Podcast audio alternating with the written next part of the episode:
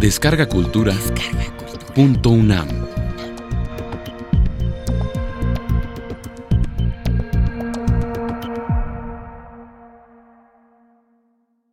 Mujeres que escriben. Curso impartido por la doctora Sara Sefcovic durante el mes de noviembre de 2015 en la sala Carlos Chávez del Centro Cultural Universitario, dentro del programa grandesmaestros.unam. Módulo 1. ¿Qué escriben las mujeres? Primera parte. Es algo tan amplio hablar de la escritura de las mujeres que creo que resulta temerario y por un momento hasta me arrepentí de haberlo propuesto. Fíjense ustedes, las mujeres somos más de la mitad del planeta.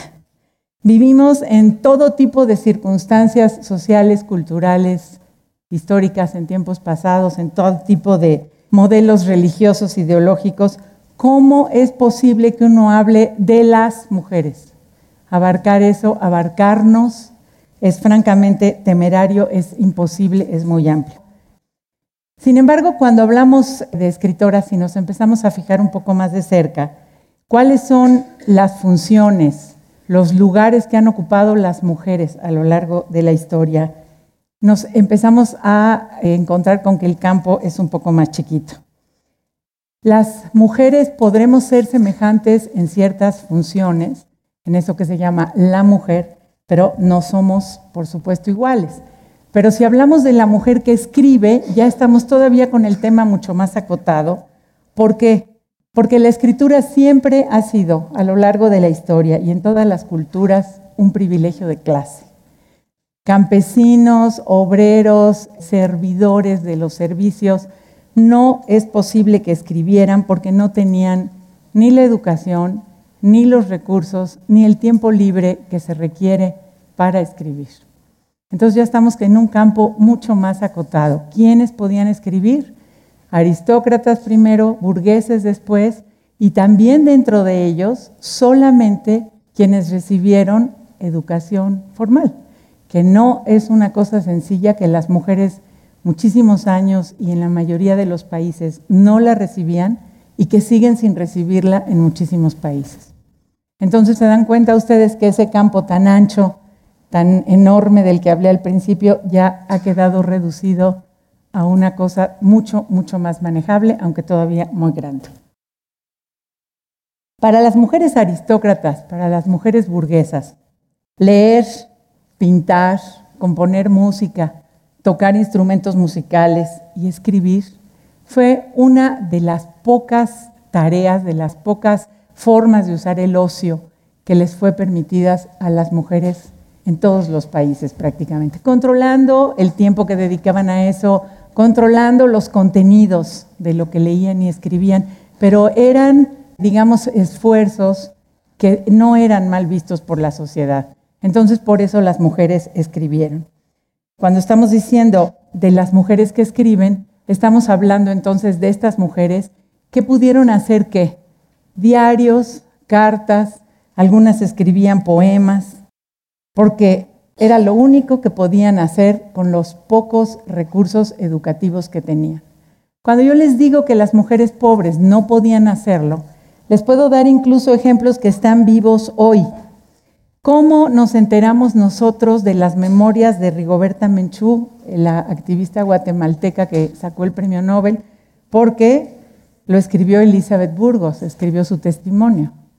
¿Cómo nos enteramos de, si me permiten hablar, el testimonio de Domitila Chungara en Bolivia? Porque lo escribió Moema Visser. ¿Cómo nos hemos enterado de los testimonios de mujeres egipcias pobres? Gracias a Naira Atilla. ¿Y cómo supimos quién es esa mujer de la revolución y de la pobreza mexicana que se llama en la literatura Jesús Apalancares? Gracias a Elena Poniatowska. Las mujeres pobres no han podido todavía escribir. Son clases privilegiadas y dentro de las propias regiones y de los propios países, muchísimas veces ni siquiera esas mujeres privilegiadas. Entonces, para abordar este campo que es tan amplio, por más que, como ya les digo, se está reduciendo, me he planteado hacer cuatro preguntas, cada una de las cuales espero poder responder con ayuda de ustedes, en cada una de estas cuatro sesiones de estas charlas. Las respuestas a todo esto las estoy tomando de este libro mío que acabo de publicar. Se llama El cielo completo, Mujeres escribiendo, leyendo, porque en este libro reúno 40 años de trabajo, de pensar sobre las mujeres que escriben y las mujeres que leen y cómo leemos a las mujeres. Y entonces, aunque no está planteado de la misma manera que he pensado estas charlas, tiene ahí bastante del material que voy a usar aquí. Quiero pasar al tema de hoy, que es qué escriben las mujeres. Más o menos en la segunda mitad del siglo XX, las feministas decidieron rescatar lo que habían escrito las mujeres sacar del silencio, de la oscuridad, del olvido a las mujeres en general, a las que habían estado en la historia, a las que estaban en la literatura, a las que participaban de hechos públicos o a las que se mantenían en la vida privada.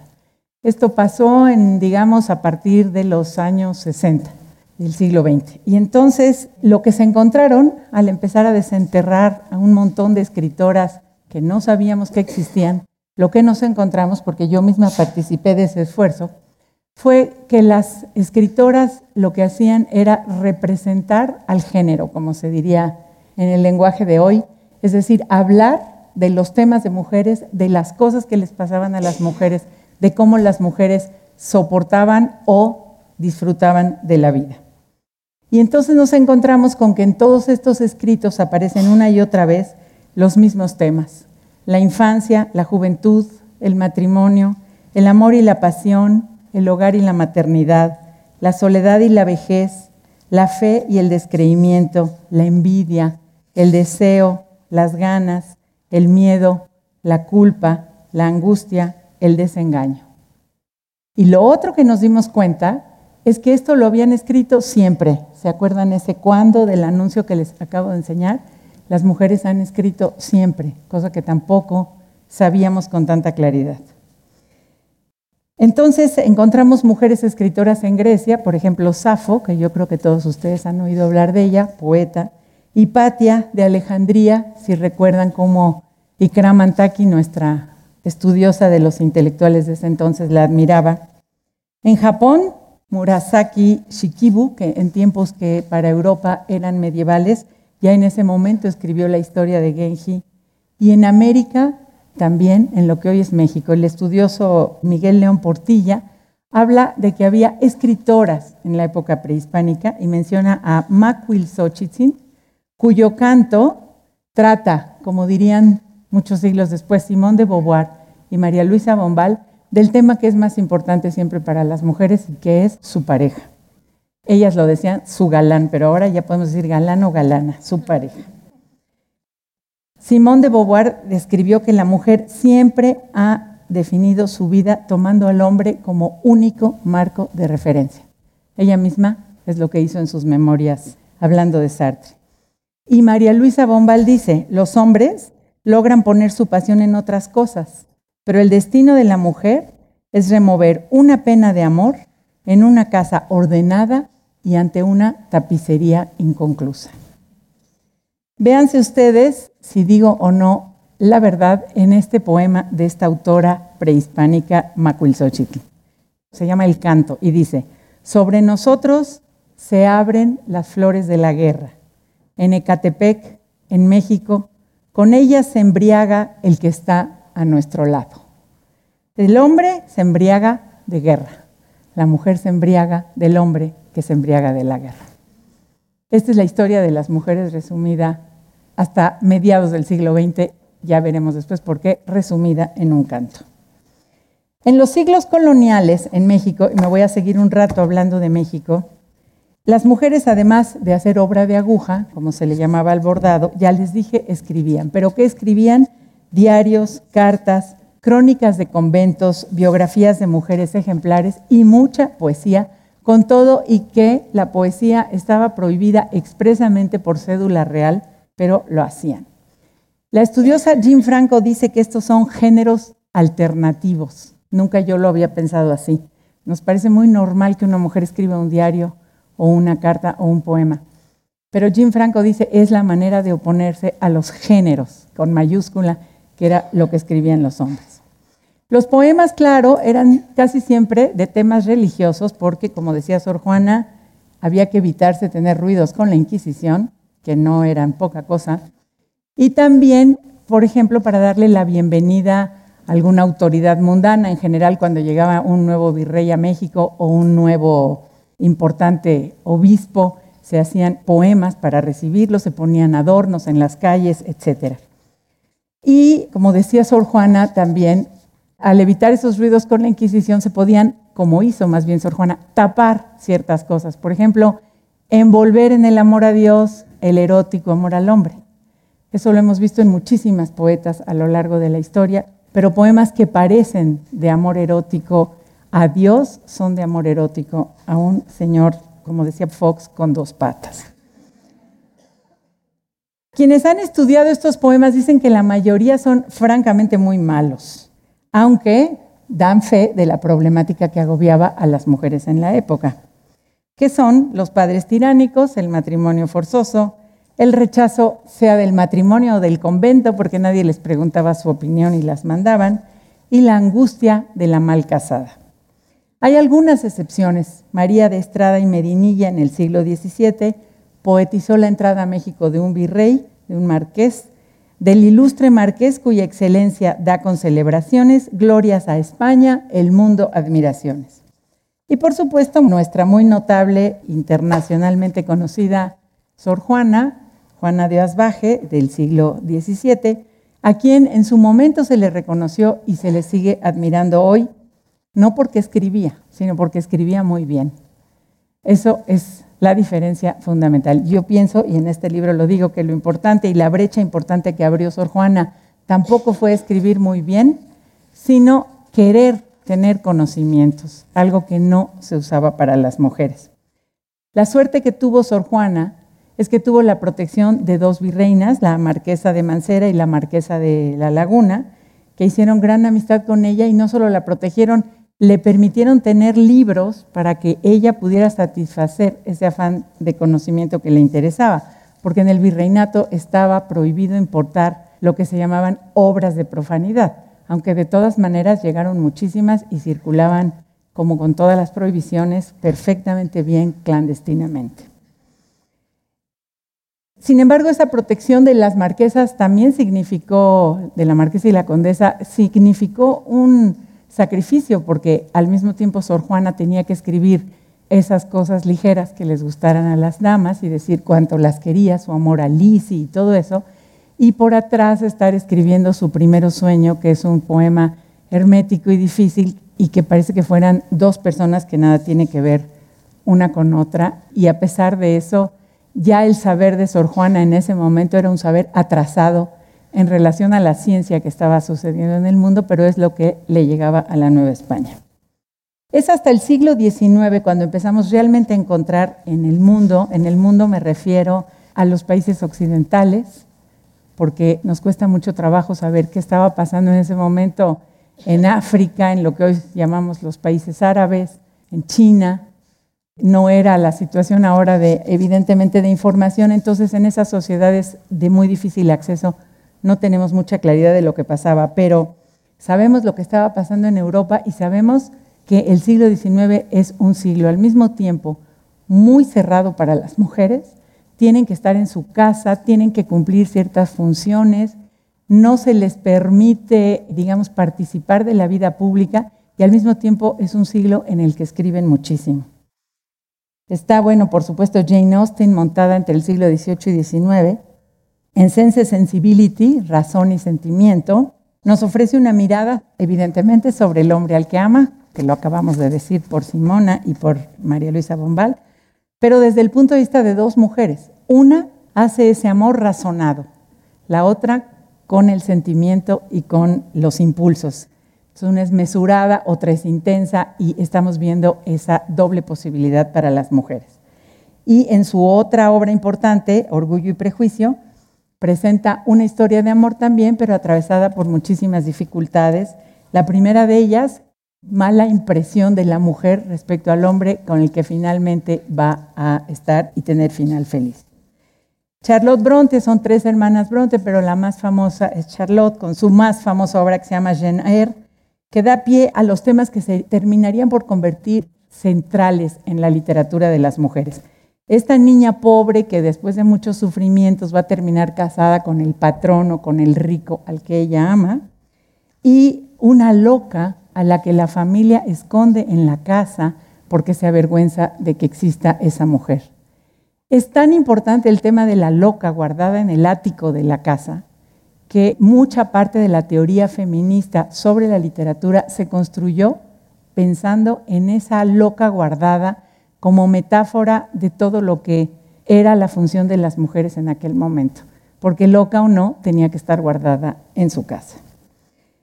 Otras escritoras importantes, George Eliot en Inglaterra, es, evidentemente es un un nombre que se puso y que no es el suyo. Hablando también de las dificultades del matrimonio en España, Emilia Pardo Bazán, que fue sorprendentemente para esa cultura tan cerrada y tan católica, muy conocida y muy respetada, y se quejó muchísimo de la poca o nula educación que recibían las mujeres y cuánto eso las empequeñecía y les hacía daño. George Sand en Francia, una mujer que escandalizó con su vida, con sus, también se puso un seudónimo de hombre, con todos sus amores. Ustedes la recordarán por, no sé si lo han leído o por las películas de su relación con Chopin, pero tuvo muchísimos amantes y su novela más famosa, que se llama Lelia, también habla de todos esos amantes y fue un escándalo en aquel momento en Francia. Hacia fines del siglo, una mujer llamada Elizabeth von Arnim, que no sé si alguien la ha leído, pero es francamente deliciosa. Ella es una inglesa que se casó con un noble prusiano y después se dio cuenta en el berenjenal en que se había metido, el señor se la llevó a vivir a su gran propiedad en la Pomerania y el señor era, ella le llama en la novela, el hombre airado. Y yo creo que ese nombre da más que explicación que todo lo demás. Tiene con él tres niñitas, la niñita creo que de abril y de mayo y de junio, algo así les llama, y desde el cuidado a su jardín nos hace una explicación de lo que es esa vida en la que está metida, llena de sirvientes, de reuniones formales con nobles aburridísimos y de una pesantez tremenda del matrimonio. Y tuvo tal éxito esa novela, fue el bestseller de su momento, inesperado por supuesto completamente, que escribió otras 21 novelas más. Hoy es una mujer completamente olvidada y creo que por ahí alguna editorial ahora ha decidido revivirla, pero en su momento impactó muchísimo al mundo por haberse atrevido a decir estas cosas. Me falta hablarles, por supuesto, de Emily Dickinson y de Luisa May Alcott en Estados Unidos, porque Mujercitas yo creo que es un, un, libro que nos acompañó a todos, pues no sé si en nuestra infancia y adolescencia, pero en algún momento de nuestra vida. Pero lamentablemente, como decía, no puedo hablar de ninguna escritora en México. Fíjense ustedes qué cosa más curiosa. Un país que estaba pasando por, se independizó de España, pasó a construir una nación, en la que peleaban conservadores contra liberales, en la que el romanticismo estaba en su apogeo, llegaban todas esas novelas románticas de Europa e incluso de Sudamérica, y no hay una sola escritora digna de mención. Hay dos investigadoras del Colegio de México que hicieron un esfuerzo enorme por encontrarlas y hasta hicieron un libro que se llama algo así como las escritoras mexicanas del siglo XIX y son patéticas todas las que logran con mucho esfuerzo meter ahí. Yo misma, en mi libro La suerte de la consorte, hablo de las memorias de Concepción Lombardo de Miramón, así como un esfuerzo por hablar de alguna mujer que escribe en el siglo XIX. Esta señora fue la esposa de un militar al que luego, que fue presidente de México, al que después Juárez fusiló junto a Maximiliano y a otro señor llamado Mejía. Pero esta mujer odia tanto a México cuando fusilan a su marido que toma su corazoncito, sus ropas ensangrentadas y se va a vivir a Europa y a dar vueltas con esos objetos en su maleta. Y a los 80 años escribe sus memorias. Y esas memorias dan fe de lo que era la vida en México en la segunda mitad del siglo XIX. Algo que no tenemos ningún otro documento que nos permita conocer desde la perspectiva de la cotidianidad. Por eso son en ese sentido muy interesantes estas novelas. A mí les digo, me sorprende que las mujeres no escribieran en este siglo porque sí leían mucho. Tenemos todos los datos, que no son muchos, pero los datos que tenemos de estudios sobre lectura, las mujeres fueron lectoras muy importantes en el siglo XIX de novelas románticas. Y en general se supone que alguien que lee termina por escribir, quiere también contar algo. Y sin embargo, en México eso no sucedió. Según los viajeros de la época que llegaban a México, y esto es una cita, dice, las damas mexicanas eran ignorantes. Lo eran porque no se consideraba que una mujer pudiera recibir instrucción. Así que apenas si sabían leer y escribir, y lo único que aprendían era el catecismo y los rezos, las labores domésticas, a coser y a bordar, esto último con gran mérito. Por eso Stephen Crane escribió que los ojos de las mujeres mexicanas, por hermosos que fueran, lucían apagados, sin el brillo de la inteligencia ni la chispa de la pasión, porque tomaban la vida de manera sencilla. Y Fanny Calderón de la Barca, que fue esposa del embajador de España en México, dice, ¿en qué ocupan su tiempo las mujeres mexicanas? Y ella misma se responde, no leen, no escriben, no juegan, no dibujan, no van al teatro ni a los conciertos, no se pasan las mañanas en las tiendas ni se pasean por las calles. Lo que no hacen, dice, está clarísimo, pero ¿qué es lo que sí hacen? Comían, eso lo aprendimos después, comían, se llenaban de dulces y se morían muy jóvenes con todos los dientes picados a los 30 años. Pero eso doña Fanny todavía no lo sabía. Entonces, estas señoras mexicanas del siglo XIX le llaman la atención a los extranjeros porque eran muy discretas, eran muy finas, todo el mundo habla de su devoción, de sus cualidades, de toda su entrega a la familia, de sus obras de caridad. Y es más, ajenos al código cultural mexicano, hasta dicen que no hacen chismes, que eran incapaces de hacer chismes. Ahí se los dejo. No vamos a hablar mal de mujeres que murieron hace dos siglos. Pero bueno, como les decía entonces, les voy a poner un pedacito de ejemplo de las memorias de Conchita Lombardo, para que vean ustedes el tono de lo que eran la vida de las mujeres. Una madrugada me despertaron las albas de artillería, los repiques de todas las campanas de la ciudad y el son de las músicas militares. ¿Qué ocurría? pregunté a mi recamarera. Voy a ver niña, niña, me contestó. ¿Qué habrá hecho mi esposo? pensé. ¿Habrá ganado una nueva batalla? Mi ansiedad crecía cuando entró la recamarera radiante de alegría y me dijo, niña, han nombrado presidente al señor general. Y así fue como la señora Conchita Lombardo se enteró de que había pasado a ser la primera dama de la República cuando todavía todo el mundo le decía la niña. Nada más para que se den ustedes idea de cómo se veía a las mujeres. Estamos hablando de la esposa del presidente de la República.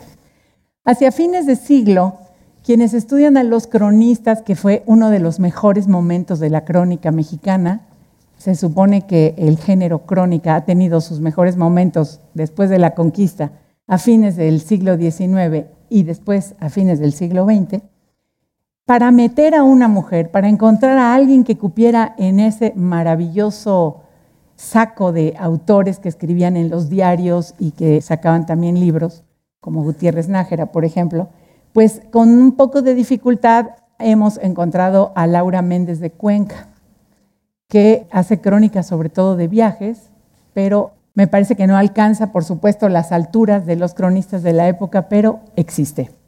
Y la otra a la que podemos encontrar en ese momento es a María Enriqueta Camarillo. No sé si ustedes la recuerdan, también fue una de estas mujeres que nos acompañó en nuestra infancia con su famoso libro Rosas de la Infancia, que durante siglos, siglos prácticamente fue libro de texto obligatorio para todos nosotros, para muchas generaciones. Algo similar a lo que ocurriría poco después, unos años después, cuando Vasconcelos trae a Gabriela Mistral, que todavía no era premio Nobel, y la trae a México para que prepare un libro para las niñas mexicanas. Fue una época en que Vasconcelos, desde la Secretaría de Educación, mandó a hacer un libro para los niños mexicanos y un libro para las niñas. Y este es un paréntesis muy interesante porque el libro para los niños tiene a los grandes autores de la literatura y el libro para las niñas tiene todos los poemitas y todas las cancioncitas que Gabriela Mistral considera que son útiles para las niñas, cómo limpiar bonito tu casa, cómo ser una buena esposa, cómo ser una mamá lindísima. Qué bonito el arbolito que está sembrado ahí afuera. Ese es el libro de las lecturas para niñas de Gabriela Mistral, la gran poeta que terminaría ganando el premio Nobel. También volveré a hablar sobre Gabriela Mistral y su doble cara.